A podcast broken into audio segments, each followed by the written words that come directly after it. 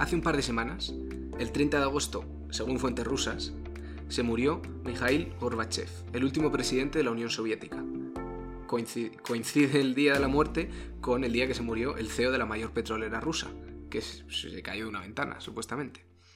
A Gorbachev le conocemos, pues yo le conozco un poco por las películas y por la mancha en la cabeza. Pero más que eso y un poco tener la idea de que en la Unión Soviética le quieren, parece que le quieren menos que fuera, no sé más ni qué hizo, ni. Entonces, hoy está aquí Alfonso para contarnos un poco eh, la figura de este personaje histórico y cómo se enmarca dentro de su contexto histórico y qué hizo. Bueno, Nico, abrimos la segunda temporada de La Torre del Faro con un obituario casi, ¿no? Porque se ha llenado los periódicos de todo el mundo occidental con obituarios de Gorbachev o Gorbachev, de, de, este hombre que mm, tiró el muro de Berlín, que fue el artífice de la caída del Imperio Soviético, del fin de la Guerra Fría. Entonces, bueno, por eso se le puede querer más en Occidente que dentro de Rusia, donde se considera que pues destruyó el imperio soviético, que era sobre lo que se cimentaba la fuerza rusa, ¿no? Entonces, vamos a ver un poco, porque es una figura controvertida y una figura de la que en Occidente lo recordamos por lo que él nunca quiso llevar a cabo, que fue la disolución de la Unión Soviética, la disolución de la URSS. Eh, Gorbachev nunca quiso el fin de la URSS y sin embargo en Occidente le aplaudimos porque tiró la URSS abajo y nunca quiso eso. Vale, aquí hay una cosa, me gustaría aclarar un poco fechas, porque la Unión Soviética em, empieza después de la Segunda Guerra Mundial. No, la Unión Soviética, vamos a ver, eh, tenemos en Rusia el zarismo hasta 1917, que hay las dos revoluciones. La Revolución de Octubre trae a los bolcheviques, los comunistas, y entonces ahí es cuando se forma la Unión de Repúblicas Socialistas Soviéticas, en el año 1922, que se establece la Constitución. Son varias repúblicas eh, eh, socialistas, soviéticas, que es la de Rusia, la de Ucrania, la de Bielorrusia, la de Kazajistán, todas esas federadas dentro de un Estado federal que se llama Unión de Repúblicas Socialistas Soviéticas, Rusia. Sí, Rusia Soviética. Es un poco una burrada porque luchó como Unión Soviética en la Segunda Guerra Mundial contra, los alemanes. y es que era una federación y la que mandaba era Rusia. Y eso era así. Entonces, después de la Segunda Guerra Mundial, lo que sucede es que como los rusos han invadido toda Europa Oriental, lo que establecen son estados satélites repúblicas en teoría independientes, la República Democrática de Alemania, República Democrática de Rumanía, República Democrática de Polonia, que lo que en realidad son estados comunistas, estados vasallos de Moscú, que son los que luego formarán el Pacto de Varsovia, el telón de acero, todo eso, ¿no? ¿Cuándo entra en, escena eh, Gorbachev? Bueno, pues Gorbachev, que nace en 1931, o sea, ya es educado en el este soviético, no ha conocido el régimen anterior, será presidente de la Unión Soviética. Presidente de la Unión Soviética es un título como muy abstracto, porque en realidad lo que era era secretario general del, del, Partido Comunista de la Unión Soviética, del Comité Central. La orgánica es muy complicada, pero líder de la URSS desde 1985 hasta 1991 que se disuelve la URSS. Se, eh, se escinden todas las repúblicas que la comprendían y entonces se queda el mapa pues como lo conocemos hoy, Rusia, Ucrania, Bielorrusia,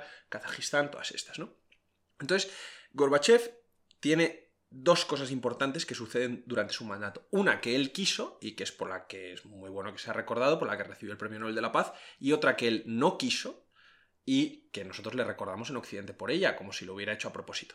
La primera es el fin de la Guerra Fría él contribuye muchísimo a, acabar con las hostilidades con Estados Unidos. Además, ahora lo hablaremos en un momento en el que la Guerra Fría estaba en un punto muy caliente, o sea, muy cercano a la guerra nuclear. Pues eh, la persona de Gorbachev ayuda muchísimo a bajar la tensión en un punto que podía haber guerra nuclear. Porque esta tensión se daba sobre todo en estados periféricos, ¿verdad? Eh, bueno, por gran parte del tercer mundo, donde Estados Unidos y la Unión Soviética eh, confrontaban a través de estados mm, intermediarios, ¿no?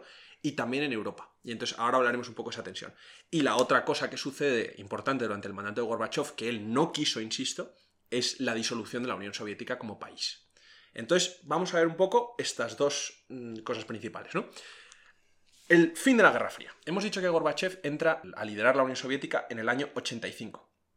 Pero la Guerra Fría, desde el año 77 al año 82, había sucedido una cosa que se llama la congelación, un periodo en el que las relaciones entre Rusia y Occidente, Estados Unidos, habían empeorado muchísimo. Venían de un periodo de deshielo de la, de la, Guerra Fría, todo esto es la metáfora del frío y la Guerra Fría, un periodo de deshielo que a partir del año 77 empieza otra vez las tensiones, porque los rusos invaden Afganistán, los americanos pierden muchísima influencia en el tercer mundo, porque hay distintas eh, guerras en África y en Sudamérica, donde los comunistas apoyados por la Unión Soviética ganan mucha fuerza. Entonces, para el año 82, las relaciones entre Estados Unidos y la Unión Soviética están muy, muy cercanas a una guerra nuclear.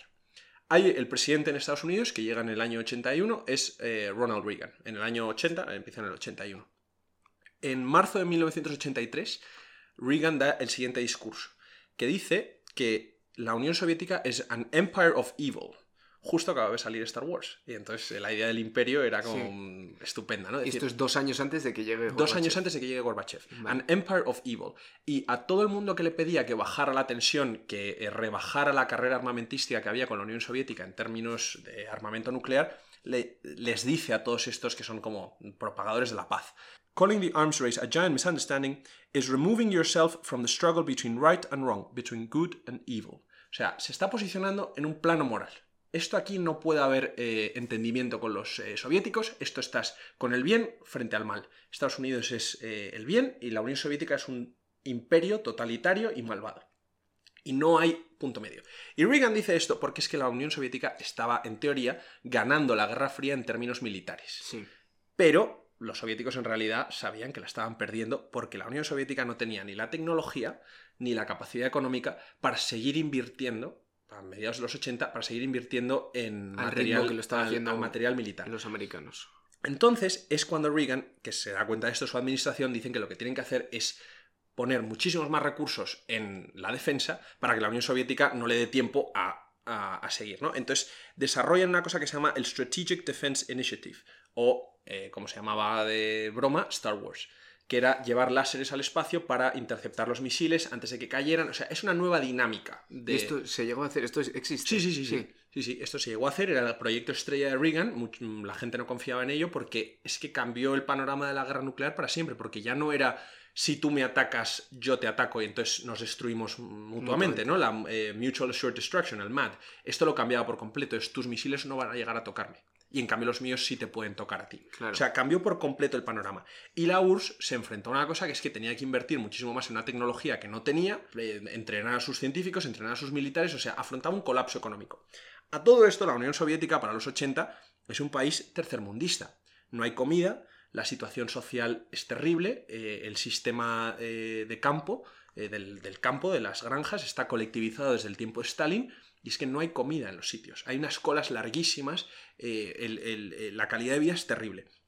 En este momento, en el año 83, el líder de la Unión Soviética, se llama Andropov, trae a un joven que se llama Gorbachev a que asesore en términos, en cosas de agricultura eh, al gobierno. Y entonces Gorbachev empieza a trepar un poco dentro de la estructura soviética y se empieza a posicionar como posible sucesor de Andropov. Andropov se muere y justo hay eh, una pequeña batalla política y no consiguen poner a Gorbachev, sino que se pone otro. Pero Gorbachev siempre está ahí en fila. Y para el año 85 él ya habrá eh, entrado a, a ser líder de la Unión Soviética. Pero mientras tanto, las relaciones entre Estados Unidos y la Unión Soviética continúan deteriorándose. Mientras. ¿Quién, es el siguiente presidente de Estados Unidos? ¿Repite Reagan también? Eh, Reagan desde el 80. Desde el 80 hasta el 88. Hasta el Y luego vendrá Bush padre. Vale. Pero Reagan estará durante todos los 80 y será el, otro, em, el otro protagonista del fin de la Guerra Fría junto a Margaret Thatcher en el Reino Unido y Gorbachev en la Unión Soviética. Vale. Pero mientras, las relaciones siguen empeorando hasta el punto de eh, posible guerra nuclear. Y en el año 85 viene eh, Gorbachev. Y los espías que tienen los ingleses dentro del círculo del Kremlin mandan, eh, mandan sus notas, mandan su información de vuelta a, Inglaterra y dicen, este nuevo líder, que está a punto de suceder a, Chernenko, que era el líder anterior, con este líder Gorbachev igual se puede hablar. Igual se puede llegar a un entendimiento. Y antes de que él sea líder de la Unión Soviética, cuando aún es un ministro de esta, se le invita a Londres. Esto no, le quita opciones de ser, de ser líder. No, no le quita porque va en una misión diplomática, eh, va con una delegación, él va a Londres. Lo invita Margaret Thatcher a Londres. Y se dan cuenta los ingleses de que Gorbachev es un tío distinto y con el que se puede hablar por una cosa curiosísima, porque acude con su mujer. Gorbachev en el plano personal estaba enamoradísimo de su mujer eh, Raisha, se habían conocido en la universidad y se habían casado y eran como los novios perfectos de toda la vida y tal. Hmm. Bueno, pues los líderes soviéticos siempre habían sido hiper opacos en su vida personal. Nadie sabe quién es la mujer de Stalin, nadie sabe quiénes son los hijos de Stalin, se cree que tuvo una hija, un tal, no sé qué, eh, Khrushchev lo mismo, tal. Y que este hombre apareciera, tenía 50 eh, años o 53, y apareciera con su mujer y tal, como un matrimonio normal, o sea, Sí. se, se dio una imagen Qué muy curioso. cómoda, muy cómoda y muy simpática. Y entonces, después de esas reuniones... Y lo hizo aposta. O sea, claramente bueno, todo esto estaba medido. También es su personalidad, ¿eh? Gorbachev era así. Y entonces, eh, en el año 84, después de esta reunión, eh, Margaret Thatcher llama a Ronald Reagan y le dice, este es un hombre con el que se puede hablar.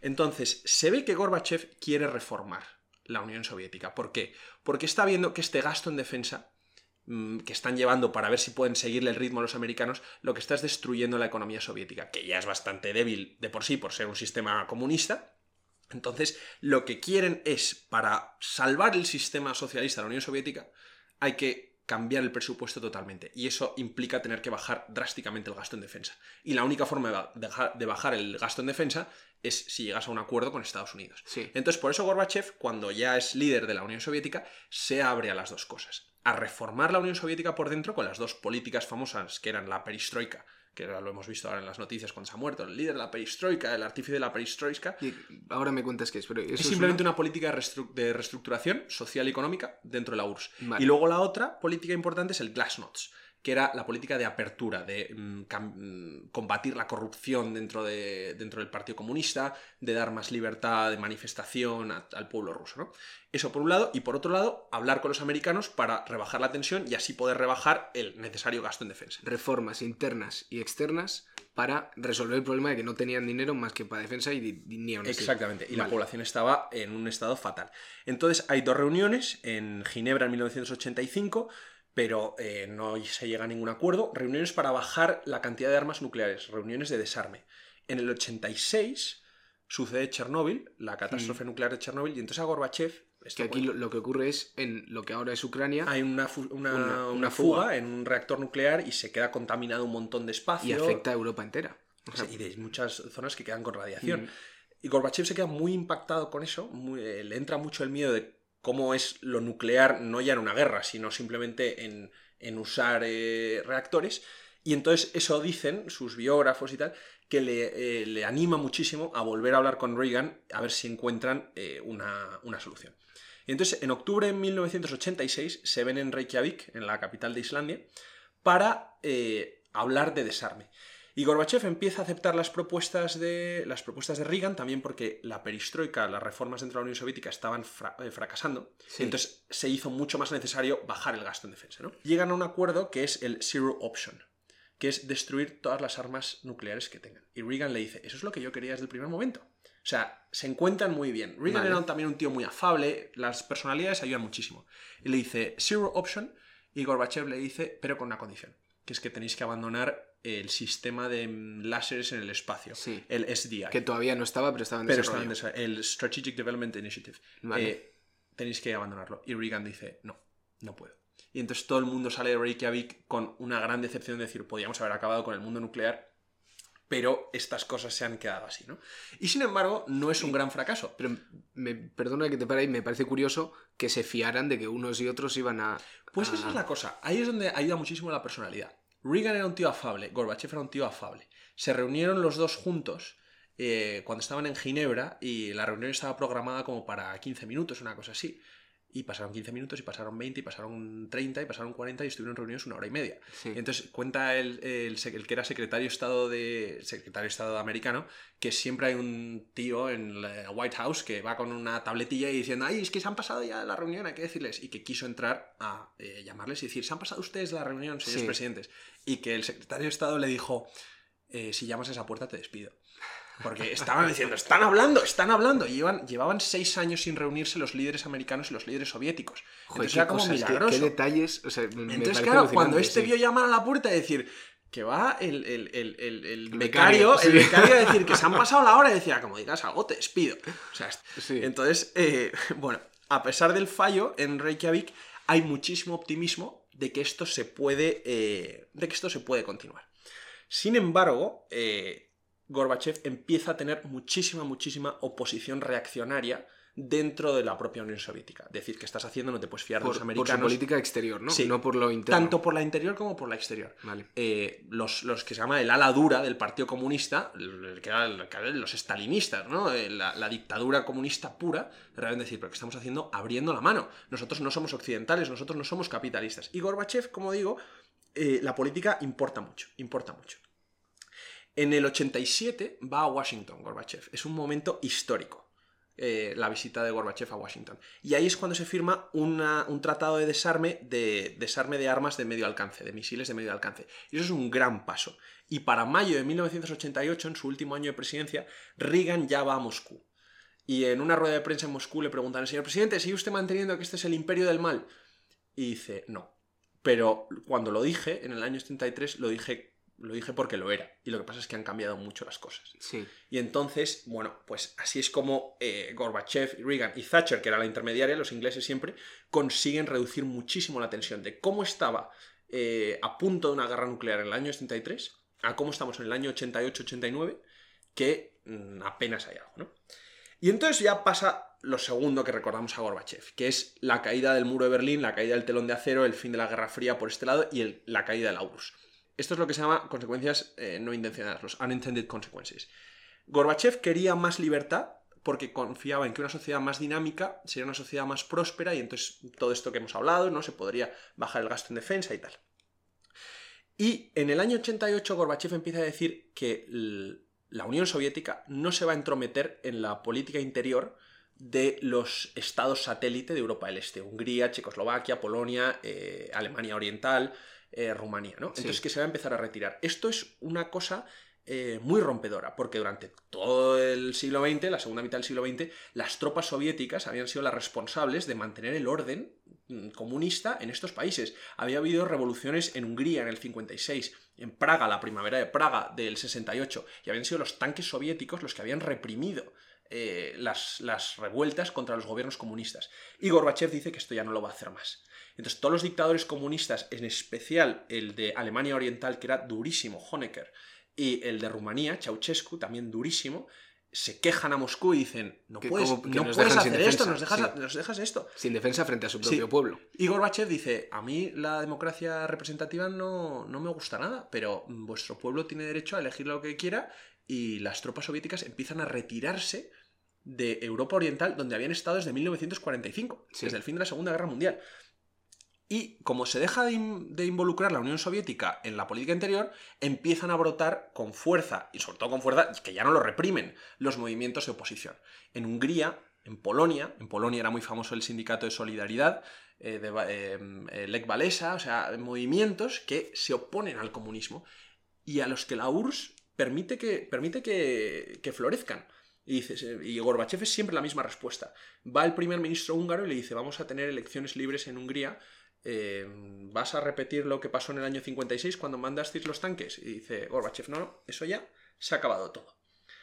Solamente hay dos que siguen siendo los duros, que es Alemania y Rumanía. Que eso sí, Sí. siguen reprimiendo, eh, sí siguen eh, manteniendo la ala dura del comunismo. Pero cuando ya hay eh, elecciones libres en, en Hungría y en Polonia. Polonia, en lo- a finales del 88 y principios del 89, eso ya está acabado. Porque ganan dos movimientos anticomunistas dentro del bloque comunista. Y lo que pasa es que Gorbachev no hace nada. Entonces, es el artífice del muro de la caída del muro de Berlín del telón de acero. Bueno, eh, pasivamente, sí, dejó que eh, hubiera movimientos libres en Europa del Este y que la Unión Soviética no se, no se metiera, eh, no se metiera en, en esos asuntos. ¿no? ¿Y el muro de Berlín cómo acaba cayendo? Pues esa es la cosa. Su política de esperanza eh, da esperanza a las oposiciones liberales y tal. Entonces, como digo, cuando ya hay revoluciones anticomunistas en Hungría y en Polonia, las siguientes que caen son Alemania y Rumanía. En Alemania, eh, Honecker, que es durísimo, como decía, el dictador comunista de Alemania Oriental, se niega, se niega, se niega a hacer reformas, a eh, dar elecciones. Él es completamente ajeno a los problemas. Su propio partido lo acaba, lo acaba tirando, porque dicen, si no vamos a tener una revolución y nos van a cortar la cabeza a ¿Le todos. matan a él o, o le No, lo, retiran? lo retiran porque tenían mucho miedo de que pudiera haber una revolución. Sí. Donde hay unas revoluciones en, en- Rumanía. en Rumanía con Ceausescu y a Ceausescu y a su mujer los matan. O sea, era un poco esto, ¿no? Y entonces, en octubre del 89 se quita a Honecker y el nuevo gobierno trata de abrir más la mano y decir, eh, lo primero que vamos a dejar es el libre la libre circulación de Berlín Oriental a Berlín Occidental, que estaba partido por el muro, eh, a partir de tal día. Y la población no espera a ese día y tanto la gente de Berlín Oriental como de Berlín Occidental se echan sobre el muro y tiran el muro abajo. Esto es el 9 de noviembre de 1989. Entonces, bueno... Esto a lo mejor es una pregunta estúpida, pero se vio en la televisión en el resto del mundo. Sí, sí, sí, Tuvo que ser un momento impresionante. Se, subía la gente al muro de Berlín, luego se, se, Pues tuvo que ser un momento impresionante verlo desde otro sitio y también vivirlo. Además, es el sitio donde, donde se asalta el muro de Berlín es muy impactante, porque es justo delante de la puerta de Brandenburgo, eh, en Berlín, y entonces, claro, o sea, era la caída del muro. Es que el muro de Berlín había simbolizado el, telón de acero en todo su esplendor, ¿no? Entonces, bueno, ante la caída del, del imperio soviético, eh, bueno, pues Gorbachev dice, bueno, pues esto es un nuevo orden. Pero Gorbachev siempre había pensado que si tú abrías la mano, la gente voluntariamente elegiría un socialismo humano. Pensaban que volverían a votar partidos socialistas o comunistas o tal, lo que no querían eran las dictaduras duras de la posguerra. Sin embargo, no, se eligen, se eligen opciones anticomunistas. A todo esto se suman problemas dentro de la URSS. Conforme se va rompiendo el, telón de acero, las repúblicas que conformaban la URSS dicen, nosotros también queremos independencia. Y ahí es donde Gorbachev dice, ni de broma. O sea, esto ya sí que no. En mm. Europa del Este podéis elegir la libertad que queráis, pero en la Unión Soviética, la Unión Soviética tiene que sobrevivir. Donde empiezan las revueltas en enero de 1990 es en los países bálticos, Lituania, Letonia y Estonia, ¿no? Y eh, Bush le dice a Gorbachev para que, mm, o sea, estamos hablando, se siguen tratando eh, temas de desarme, Bush padre ya era presidente de Estados Unidos, no puedes usar violencia en, las repúblicas bálticas y contra tu propia población. Y esto no, hace caso Gorbachev y se mandan a los tanques a Lituania en enero del 90 cuando hay, eh, cuando hay eh, problemas. Sí. Entonces, esa, esa represión de una de las repúblicas de la Unión Soviética lo que hace es empeorar el problema porque todas las demás se solidarizan y dicen, estos quieren independencia igual que nosotros. En Kazajistán, en Rusia sobre todo. En Rusia surge la figura de Boris Yeltsin, que era un jerarca del Partido Comunista de la República Socialista Rusa, la más grande de las que conformaban la Unión Soviética, y ese empieza a decir que también quiere independencia. Que Rusia que quiere Rusia quiere independencia de la Unión Soviética. La Rusia que había dentro de la Unión Soviética quiere la independencia. Y las otras repúblicas les siguen. Entonces, los, americanos, los occidentales, observan y dicen, no sabemos si estabilizar la Unión Soviética o no, si ayudarles o no. Hay una cosa que se llama el Grand Bargain, que es, querían darle 30, 30 eh, billones de dólares a, a, Gorbachev para que impulsara reformas a cambio de mantener la Unión Soviética, pero que fuera un Estado liberal. Eso nunca sale adelante, sino que dejan que se consuma Gorbachev con la Unión Soviética sigue habiendo problemas de comida, sigue habiendo eh, problemas de que los más reaccionarios eh, están viendo que se cae la Unión Soviética y Gorbachev no puede hacer nada. Y entonces eh, todos los movimientos secesionistas van cogiendo mucha más fuerza y Yeltsin, literalmente durante el último año de Gorbachev, casi gobierna Rusia como si fuera un Estado independiente. Gorbachev en el año, en el verano del 91, decide, bueno, esto se va a acabar, vamos a hacer una cosa que es voy a reescribir la constitución de la Unión Soviética para que todos podamos eh, medio convivir otra vez en... Separados. Eh, separados. No, no, no, juntos, pero con un nuevo pacto para que siga existiendo la Unión Soviética. Vale. Se retira su residencia de verano en Crimea en el, verano del 91 a escribir esta nueva constitución. Y cuando se la manda a los gobernantes en Moscú, dicen ni de broma, eh, porque esto es el fin de la Unión Soviética, y le dan un golpe de Estado. Le dan un golpe de Estado, Gorbachev es arrestado en su hogar en Crimea, y mientras en Moscú hay tanques en la calle, y se teme que el ala más dura del Partido Comunista vaya a tomar el poder y que en esa toma de poder de repente alguien le dé al botón nuclear. Sí, sí, sí. Esos son los momentos eh, de, mayor, de mayor tensión el 18 de agosto del año 91, que es el año del golpe de Estado. Porque Yeltsin además reúne a sus seguidores y se atrinchera dentro del Parlamento ruso, de la Duma, de la Casa Blanca, se llama la Casa Blanca, con la intención de proclamar la República Rusa pero mientras tienes a los soviéticos, a los jerarcas soviéticos fuera diciendo que van a usar la fuerza para mantener el orden de la Unión Soviética. Son unos días de muchísima tensión, pero ven finalmente todo el apoyo que tiene Yeltsin y los reaccionarios soviéticos se echan para atrás.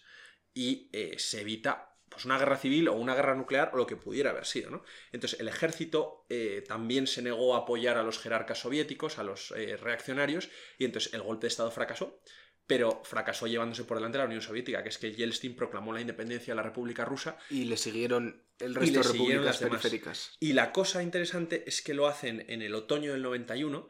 Eh, Yeltsin, que era el presidente de Rusia, luego el presidente de Bielorrusia, el presidente de Ucrania, se reúnen en Bielorrusia y proclaman la disolución de la Unión Soviética. Y primero llaman a Bush padre a decírselo, y luego llaman a Gorbachev. Y llaman al presidente de Estados Unidos, la Unión Soviética ya no existe, ahora somos tantos países. Y luego llaman al presidente de la Unión Soviética a decirle, ya no eres presidente de nada. Y entonces, pues Gorbachev se va humilladísimo, eh, dice que mm, da un speech de despedida eh, humillado, diciendo que le han traicionado, tal, porque él nunca quería disolver la Unión Soviética. Pues, o sea, y acaba de morir. Esto ha sido una, una historia de la Unión Soviética, pero también o sea, personal de, de, este hombre. O sea, es muy curioso cómo su, su carácter influyó tanto los hechos y unos que quería y otros que no. Fíjate, pero Gorbachev apoyó la anexión Rusia, rusa de Crimea en 2014 ¿eh? porque la consideraba legítima. De la guerra de Ucrania no se había pronunciado porque ya estaba muy enfermo este año y tal, pero en el 14 sí que apoyó. Eh, siempre tuvo muchas diferencias con Putin, ¿eh? Pero sí que apoyó, la, sí que apoyó la, anexión de Crimea. Y entonces, bueno, ahora Putin no le va a dar un funeral de Estado, porque Putin considera que la caída de la Unión Soviética, lo llamó en un discurso, fue la mayor catástrofe geopolítica de la historia de Rusia. Entonces, claro, eh, por, por, esto, por estos meses de debilidad, por estos meses de concesión a Occidente, eh, Gorbachev está odiado por muchos rusos, ¿no? sobre todo por los hipernacionalistas de Putin, pero muy querido en Occidente. Pero insisto, en Occidente le queremos como si él hubiera tirado la Unión Soviética, la Unión Soviética se le va entre las manos. Pues nada, Alfonso, muchísimas gracias por contarnos toda esta historia y, ya sabemos algo más de este personaje que, ha muerto hace, en teoría, hace, un, par de semanas, pero mira, el último gran protagonista de la Guerra Fría. Mm. Pues muchas gracias y nos vemos la semana que viene con un tema nuevo. Fenomenal.